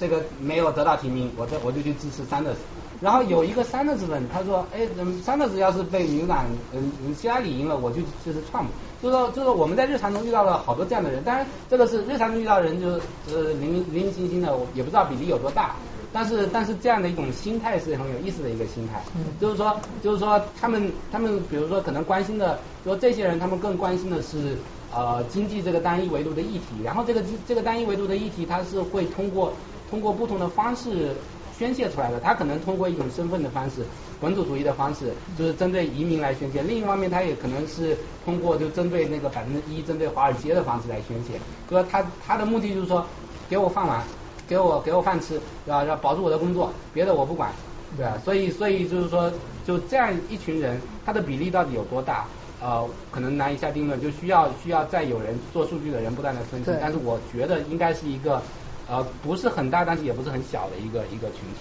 嗯，我就觉得就是选举，就是你投票，投票是一个非常复杂的一个，就对于个人来说是一个比较复杂的。就是如果你你你真的就 value 你这一，你觉得你投票你 value 你这个权益的话，你肯定会经过很多的这个考虑。像比如说我就是一个比较感性的人，我就会觉得桑德斯对我来说非常有吸引力，对不对？因为你看他他是站在一个 moral ground 上面，他。他就是这么多年，六十年代的时候，他在说，呃，在就是去去 protest。他到现在，他一直在还是在喊这个 social justice。我觉得一个人如果他这么长的时间一直在关注这个问题，一直不停的在这个上面在呃要推进这个呃经济，就是就要打怎么说，要去对抗这个经济不平等，然后要就是呃做这些让让这些非裔能够有更好的这个生活。生活状况，然后在这个呃 criminal justice system 里面可以有得到更公平的对待。我觉得就是他是一个非常的呃坚持一致的人。他很多这个九十年代那时候环境多多不好呀，就是大家就是对于民主党人就算是支持同性恋，他也不会愿意就是说我留下一个投票的 record。但是他当时就直接站出来了。所以我觉得就现在就是一个就就像大家就是现在他的很多 surrogate 就是在说啊。希拉里跟桑德斯的对比，其实就是 experience versus judgment，就是这个当然，林老师是这个这个希拉里粉啊，也没有很粉，这个没关系啊。就是说，就是我就觉得就是，我就觉得就是呃，如果我们从理智上的这种情况，我觉得哎，当然投希拉里啊，因为希拉里他那个。这么多年，这个呃国务卿的经验，然后国内事务又这么熟悉，他从九十年代也开始做鉴宝，就这些东西，他对于他对于他确实是不管是国内国外，他都有很多的这个 啊这个经验，但是他在关键的时刻，他确实在 judgment 上面出错了，而且这个而且他就是 flip flop，就是大家会攻击他说哎他 flip flop，但是我觉得就是作为一个政客，他敢于认错，我很欣赏他这一点，但是他确实是在。就是跟桑德斯人设一比，确实是比较 free fall，对吧？就是就是这种感觉，就是，但我我确实是我同意，就是说是这个投票是一个很复杂的过程。我可能要呃，我可能不仅是不仅是这个呃自己喜好，还要考虑，就是说我我肯定要选一个最强的人去对抗 Trump。但桑德斯是不是真的能够对抗 Trump？他可能又是一个问题，对吧？哎，我我我强扭一下这个瓜哈，就是把这个 把这个和你问的第一个问题女性主义的问题联系起来。就是说，为什么希拉里 flip flop 那么多？实实际上有一个有一个原因是跟他的女性身份有很大的关系，就是说他他受在在这个政治领域中，他受了很多隐性的歧视。啊然后对就是说，实际上希拉里她年轻的时候，她是一个很进步主义的一个人。然后跟克林顿结婚了以后，搬到南方去住，然后克林顿要选州长，那时候希拉里就是说，她现在叫姓呃姓克林顿，对不对？她七十年代的时候还是姓那个 Rodham，对吧？嗯她原来的姓，她不肯改姓嘛，在当时是很这个惊世骇俗的事情。所以搬到南方州以后，这个差点就毁了克林顿的政治前途啊。然后那些保守派就，就克林顿竞选州长的时候，保守派就攻击他说：“你连自己的老婆都管不住，你还管我们州？就叫他改姓都改不过来。”就是后来后来这个希拉里为了保住这个克林顿的前途，他就改了这个姓啊。然后出了很多很多这样的事情，就是当时大家都知道希拉里比克林顿要左，但是克林顿要呃比比尔要左，那比尔要选州长的时候，要选总统的时候，然后每一次希拉里就要出来表态，就表表现自己很右。然后这个就为了为了什么呢？就是因为当时美国的气氛比现在要保守很多，对那些中间选民比现在中间选民要保守很多，所以希拉里他不迫不得已在在政治上做出了很多违心的违心的表态和违心的发言这样子。所以，对这个就是说，呃，那女人不容易啊。高中刚毕业，然后没有上成大学，就那种蓝领，就他们这些选民，现在大家一般发现，他们有一个最大的特征，就是就是在整个九十年代和和二十世纪初这个全球化过程中，嗯他们是受损最严重的。对所以说，你如果看看那个川普，比如他去那个麻省那边开个什么。开什么造势大会，去的那些地方，全的地名你都全都没听说过，你根本没听说过那个地方。但其实那些都是一些老工业区，后来那些工厂什么全都搬到中国去了。就是说，然后这部分白人，就是以前的话，他们在那儿工作，所以他们以前也不太关心政治。但是说他们现在利益受到这种损害的话，那么他们现在的话，其实他们最需要的一个是什么东西？最需要就是一个替罪羊，就而且还不是福利什么的，最重要是一个替罪，就是说我现在过得这么好，我不能说怨我自己嘛，就到底肯定有其他人造成我现在这种状况，那么这替罪羊是谁？所以说，就看你能不能给他提供这个正确的、他满意的这个替罪羊。实际上，这为什么说你那个川普和桑德斯他们能 share 这部分选民？对就是因为他们提供了各自提供了令令大家满意的替罪羊。川普说就就就就很简单，这就是移民了嘛，那那那就是移民。然后那个桑德斯他提供也很就是那种华尔街嘛，是吧？就是所以说 就是所以说在在这个意义上，而且你看那个川普他就。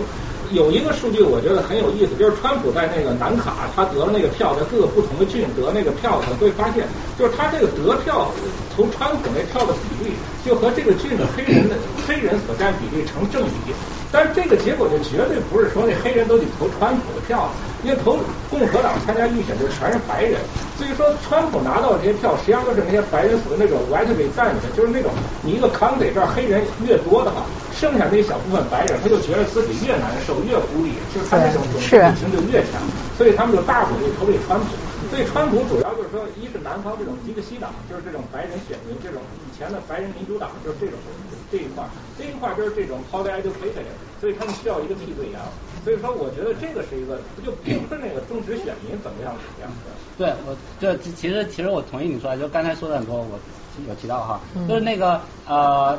有一个有一个网站有一个博客叫做 Monkey Case，就是是一个很多在呃美国的政治学家一起写了一个集体博客，然后那个集体博客最近就连出了三篇分析这个 Trump 的选民都是谁啊，然后就三篇分别得得到三个，就是说这三个结论不不矛盾，而是互相重合的，就一个是说这些选民们他们亲共和党，但是他们不关心那传统上共和党保守派关心的那些社会文化议题，对，他们是 non-ideal。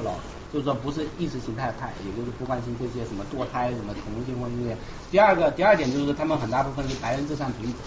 就是有这个白人的白人的愤怒，就是觉得说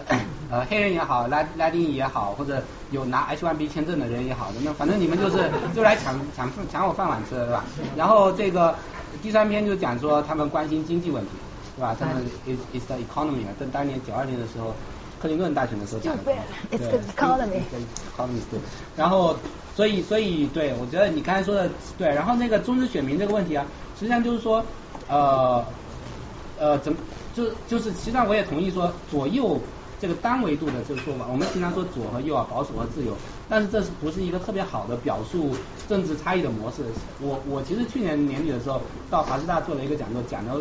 讲的题目就叫做说左右为什么在在政治上是。是会起反作用，因为在在政治上是有很多很多个维度的，就整个政治光谱光谱是有很多维度组成的。你可以在国防问题上有一个维度，在那个社会文化问题上有一个维度，然后在是本土主义还是国际主义上也可能有一个维度，那这几个维度完全不是重叠的。它可能在为什么在美国会重叠的这么厉害？实际上跟美国的两党制有关系。嗯。就你在两党下，你只能两两个里面挑一个嘛，对不对？你要形成一个选民联盟，你不能不能自己拉出去阻挡。所以你这个，比如说支持所谓的自由至上主义的人，支持小政府的人，他为了为了对抗支持大政府、支持社社会福利的人，然后他就跟那些社会保守派走到一起了，然后走到一起，天天一块投票，天天聚在一起骂民主党，慢慢慢慢他们的观点就趋同了。这些这些自由至上主义者慢慢慢慢就就就开始反堕胎了，开始反同婚了。然后那些反同婚的人慢慢慢慢就开始支持自由至上主义，就就他们心里面不是真的信，但是他们说说说多了，他们就把自己给。所以，然后但是有有一部分你你没有加入这个 political process，就是你你在这个。这我们不管他叫他中间选民也好，叫他中治选民还是还是独立选民也好，因为他被排斥在这个党内党内对话的过程之外以后，他的那个维度还是很凸显的，就他那个维度没有被同化掉，但是这个维度隐藏在那儿。然后这时候如果有一个候选人把这个维度换起来以后，这个维度忽然间就变得非常非常的显著，所以就是川普今年起到的这个作用。呃，就是之前不是有新闻说，如果 Bloomberg 就是以独立身份参选，是运挺好的。然后包括我们同事聊天的时候，感觉那些美国人都说，如果 Bloomberg 参选的话，他们就选 Bloomberg。然后包括我朋友他在学校，就是教授们都是这样说，会如果 Bloomberg 参选，我们就 Bloomberg。就我不知道，就是两位老师从制度上，包括其他个人意见上，就是支持他这个决策。党内大佬因为应该会一直叫他不要选吧？就两个字啊，没戏啊！因为因为实际上美国的这个大选，它是采取的是这个选举人他制度，然后绝大多数都都是赢者通吃嘛。因为所以这个这个所谓的策略投票的问题就非常非常的显著。然后然后这个第三党是绝对没有机会了。历史上美国历史上。嗯，最最强最强的第三党候选人是谁呢？就是老罗斯福。老罗斯福人家是当过一任总统的，然后第二任他高风亮节，他退出了，把这个总统大位让给了那个塔夫特，就是党内的这个继任的，他觉得放心。结果塔夫特做了四年以后，老罗斯福觉得你这个人怎么这么保守啊，不够进步，我要出来再再再挑战你。他觉得自己肯定行啊，他自己组建了一个党，就叫进步党。然后然后老罗斯福声望是特别当时特别高的。你看我们现在那个泰迪熊是吧？泰迪熊怎么来的？就是泰迪就是老罗斯福啊。就是老就是当时传说说老罗斯福去打猎，然后看到一只熊，然后本来要把它打掉了，忽然看到那个熊哎有一个小宝宝哎呀一一死人就 是把它放对，然后后来就大家就这个故事就风靡全国了，然后玩具厂商就开始生产泰迪熊这种这种玩具，所以就在当时这个这个名望是非常非常高的。结果出来选了就拿到了普选票才百分之二十几，让让那个威尔森捡了便宜。那个这个在老周这一九一二年之前，民主党已经有有二十年时间没有当没有人当上总。统了，然后然后就是因为这个党内这么一分裂，然后威尔森靠着百分之三十几的票，他就啊就就就当上了总统，所以这个已经是历史上最好最好的记录了。然后布伦伯格出来，他他能够肯定肯定没有到老罗斯福那么那个地步嘛。然后他能分走谁的选票呢？因为布伦伯格虽然他他说是自己是独立党独立人士，但是他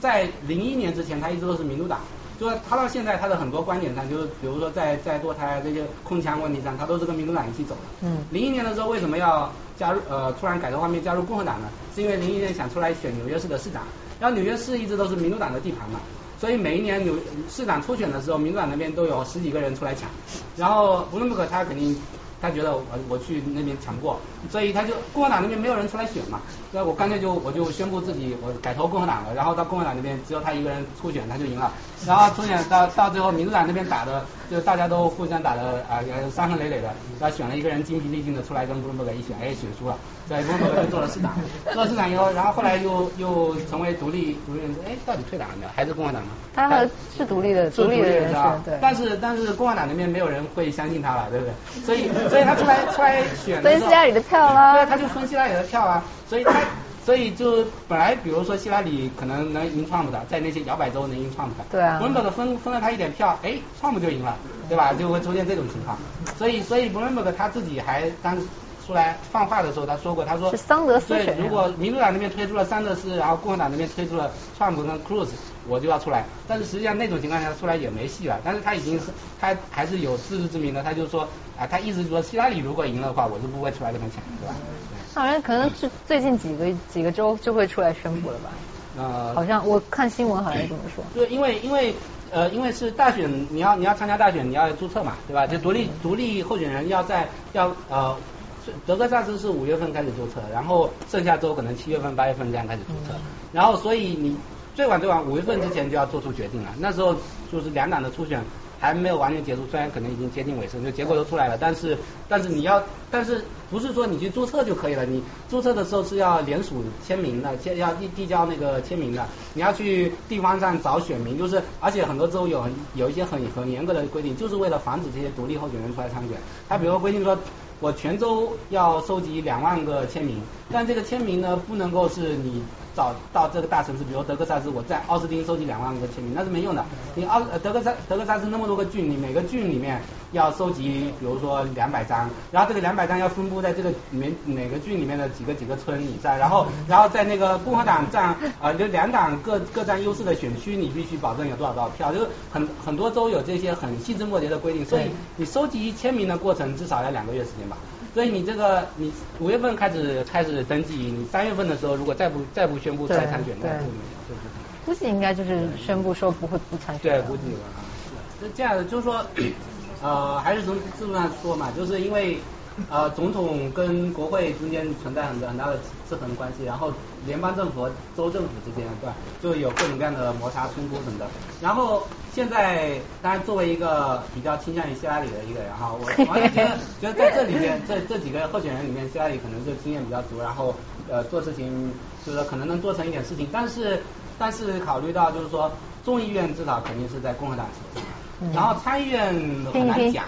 可以可以拼一拼，但是。呃，胜面反正四四成六成这样子吧，哈。然后如果参院再输给今年再输给共和党的话，那你一个民主党的总统上去以后，有点就有点像奥巴马现在的局面，对不对？奥巴马奥巴马上。八年里面，前面几年一直想要跟国会合作，什么事情都跑去跟共和党商量，商量什么都商量不出来嘛。人家就是人家就是反你这个总统，我就让你什么都做不成。所以后面两年就换一个策略了，改用那个呃行政令，行政令。但是行政令能做的事情很有限了，对吧？暂暂暂停遣返移民这种事情可以做一做，但是在经济问题上，比如说要通过一个预算啊，呃这样一这样一件事情，其实我们都可以看到前几年的时候。每一年联邦政府都差点要到关门的地步，有的时候真的关门，对不对？就是在国会里面预算案谈不下来嘛，然后这个比如说债务上限要不要提高啊，这些很多事情，总统当当然有很有一定的发言权，那总统可以呃去找找议员来来白宫吃吃饭，然后呃 promise 我你你。通过了这个东西，你支投票支持这个，我将来给你什么好处啊？这些可以谈，但是到底在多大程度上能够影响？就是说，总统的权利在美总统在美国总统的权力肯定大于很多其他民主国家的权力，但是也没有大到能够手眼通天，能够随便就扭转经济的地步。嗯，我最近就是在网上和那个 podcast 也听到一个比较有趣的观点，是说 Trump。他大家都知道他的那个意识形态是四分五裂嘛，基本上就是目标关注了哪个他就代表到百分之一百二十，然后变成就各个都非常 extreme。但是你如果看的话，它其实是一个非常有意思的组成。它有一些 social policy 上，好像它是 kind of pro planned parenthood 的，就是它它是说那个就是那个 planned parenthood 是对很多女性都呃就是健康有帮助。然后，但其他人士说 t e m p e r 是一个 crime，尤其是 take c h c 嗯。但是，然后在另外一个好像国防上，它又是背离了共和党原来的那种鹰派，甚至有点偏向于那种主义主义。但是在一些经济议题上，它经济议题上其实其实也很奇怪，它的那个 tax 是非常非常的正统的共和党的减税政策，但是它的那些交易贸就贸易政策上又是非常的。有点像 Sanders，这这也是我想补充的一个地方，就是他的那个贸易政策其实非常 pro blue collar worker 的。嗯。然后有些人就 argue 说，他会不会形成一个，就是无论他有没有选上都好，会啊逆转了现在一个共和党国会的极化的这样一个过程，就是他有一个 depolarizing 的 force，他可以把现在共和党的一个党派战队。完全打碎了，然后之后可能会就是带来一些改变嘛。但当然也有人就是 counter argue 说，他只是带来了一个新的就是 extremism extremism 的一个 party line 而已。对，你们是 我觉得是一个 experience party line。我这个就是说呃。所谓的就是在现在现在很多人在讨论说，到底今今年会不会发生所谓的那个政党重组的问题啊？就是在美国历史上，政党重组发生过好几次嘛，就是在一个呃现现在其实到了民权运动以后，大家都搞不清楚现在是第几次第几个政党体系了，因为呃一般一般在政治学里面，大家会说美国刚建国到大概一八三零年代的时候是第第一政党体系，然后然后。一八二八年那个大选，呃，就发生了政党重组，然后就进入第二个政党体系，然后到到内战的时候又到第三个政党体系，然后到呃十九世纪末是第开始第四个政党体系，就进步时代，然后到那个呃罗斯罗斯福呃就小罗斯福啊，就是那个那个大萧条以后是第五政党体系，然后到民权运动以后，很多人说会到第六政党体系了，然后现在有人说啊，其实早就到了第七政党体系了，但是中间没有一个很很显著的，就是很。呃，爆炸性的那个大选事件，好像说标志着什么第六政党体系到第七政党体系的变换。有人说那个九四年那个所谓的金里奇革命，就是九四年中期选举的时候，那个共和党夺下了国会，是几十年就是在在那之前几十年民主党一直掌握的国会。然后然后那个金里奇革命以后，共和党的保守派开始登上历史舞台，什么？有人说那个是第七政党体系，但有人说那个不够显著。然后 茶党兴起，茶党兴起的时候，就有很多人说，哎，第七政党时期来了，然后选那个政党基本盘已经已经重新洗牌了。但是后来又发现说，哎，好像这个也不够显著。哎，这个这个那个共党保守派这个势力并没有被衰退啊，或者是并没有分裂。然后就有人说，哎，川普现在就有人川普起来了，是不是把那个保守派这个这个给打打散了？就那个社会保守派跟那个不太关心社会议题的，但是那个本土主义者，有点像那种。欧洲欧洲右翼的新新纳粹或者欧洲右翼本土主义那那种意义上的这个那种那种保守派，然后这两个盘给拆散了。但是，我我个人是有点持怀疑的态度啊，因为我我是觉得美国的这个呃制度框架的力量太强大，就是我前面提到这种两党制，然后加上这个呃。就是这种呃 ballot access laws，包括这个 solo solo 就是输不起法，然后还有这个呃就是政党门槛法，就是很多州它规定说，你这个小的政党，就是每次选举的时候，你必须在上一次选举上一次的州州内选举里面呃拿到了多少多少比例以上的普选票，你这一次才能把政党的名字写在选票上。如果如果你上一次没拿到这个比例的票，你你在法律上就在我们州里面就不算一个政党，你要这次要重新联署，要重新怎么样，重新怎么样。所以实际上是很很多新兴的小党就这样子，一次选举完了以后，哎，我辛辛苦苦拉了一个党，结果这次选完了，比如没拿到，我拿到百分之十四的票，在在很多其他欧洲那些多党制的国家里面，已经算很了不起的成绩了。嗯。但是你在这个州里面，我百分之十五是门槛，哎，你这个你这个党就解散了，对不对？你下一次要重新联署，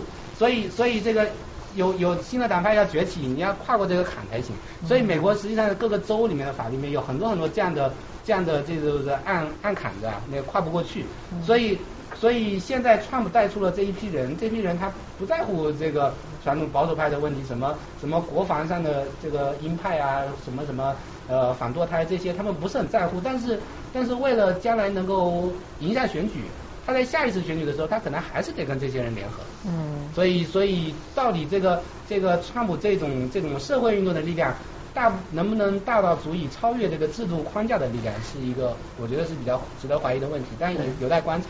就就对这个当时来说，有的人说他就是属于社会平等嘛，然后在道德上还是很道德的事情。然后对于 Trump 的话，他对很多墨西哥裔移民，他觉得比较反对，因为觉得在道德上一些不好的事情。那么其实这种道德形象在选举中很多时候也是一种道德形象，也只是道德形象而已。那么对于选民来说，这样道德上的这种形象。或者选民就是影响有多少？有人会因为觉得他是个好人，我就投他；他是坏人，我就不投他。还是选民会更加理性？今年不理性，我觉得。各种各样的人都有，有的人会看重这个，有的人不太看重。对啊，对啊。我觉得像比如说，嗯，看很多那种对于桑德斯和那个川普的这个支持者的采访，就大家就会觉得说，啊，这个。他们就喜欢川普这种霸道总裁范儿，他就觉得说，哎呀，他就是一看就什么都不屌，然后完了就是他会就是在这里在整个这个现状里面掀起一个，就就就会像他 close deal 那样子，就弄出很多变革来，他就觉得他是一个很很很强的一个 leader，他就喜欢这个。他觉得他骂那么多人，也都是就是显示出他的一种强强力这种领导的这种风范嘛。他就有的人就喜欢这种，比如说刚刚提到的 poor educated，对吧？就是很多人，就比如说美国这边，如果是那种比较比较偏远的一些地方，他 rural area，他就觉得他就觉得就是你你你你像卢比奥那种，就就小屁孩儿就看不上呗。然后就就肯定是会有很多，比如说像 Ted Cruz，Ted Cruz 他德州来的，他就会说啊，这是 Tex 就是 Texas 那种什么德州精神，This is 那个这个纽约 value 嘛，他就是觉得说，哎，德州人就是这样，就边境那种，就当时那种那种什么呃，要不让他们进来啊，然后产生这种很多这种争端啊。就很多就是德州的就觉得舞就是很牛逼的那种，他他就德州人就喜欢这种 hardcore 的东西。像 Ted Cruz 这次也是在德州就以比较大的这个比例胜出嘛，就是因为他在这个地方很久了，大家都知道，就当时说的那个关门，就一三年的这个关门事件，其实也都是他在背后怂恿的嘛。大家就觉得说，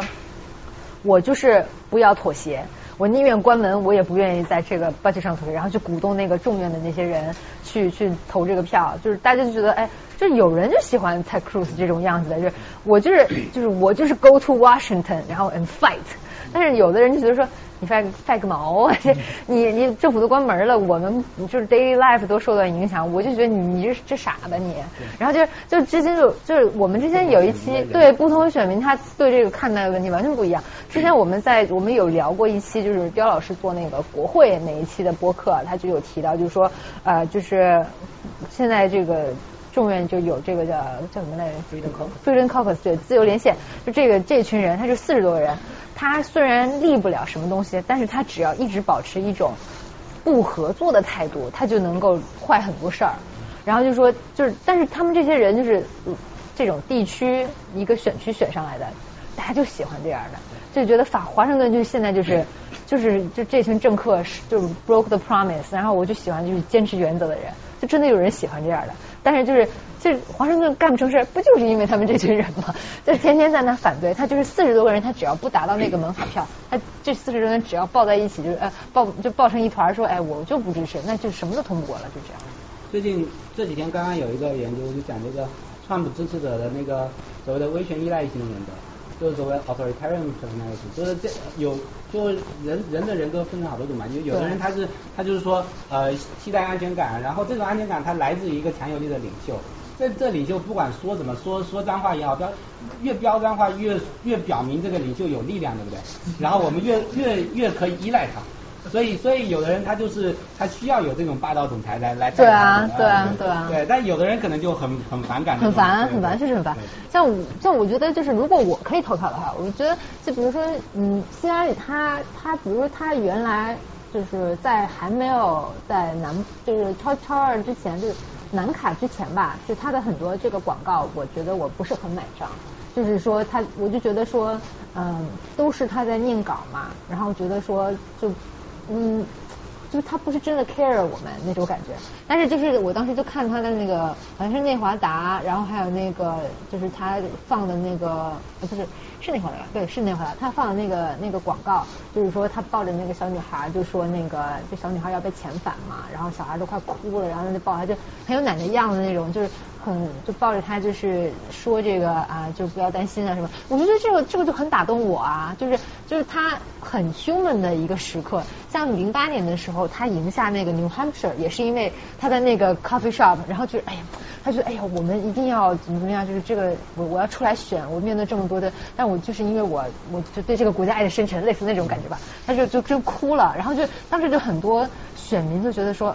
他之前的那种。太 tough，太太远了。但是突然他在坐在我面前，跟我这么近的时候，他跟我说他心里的想法的时候，我就被他触动了。很多人就给他投票。当时那个 New Hampshire 他就赢了奥巴马，就让他的这个这个这个选举就有重重焕生机。这其实是很很 personal 的一个东西。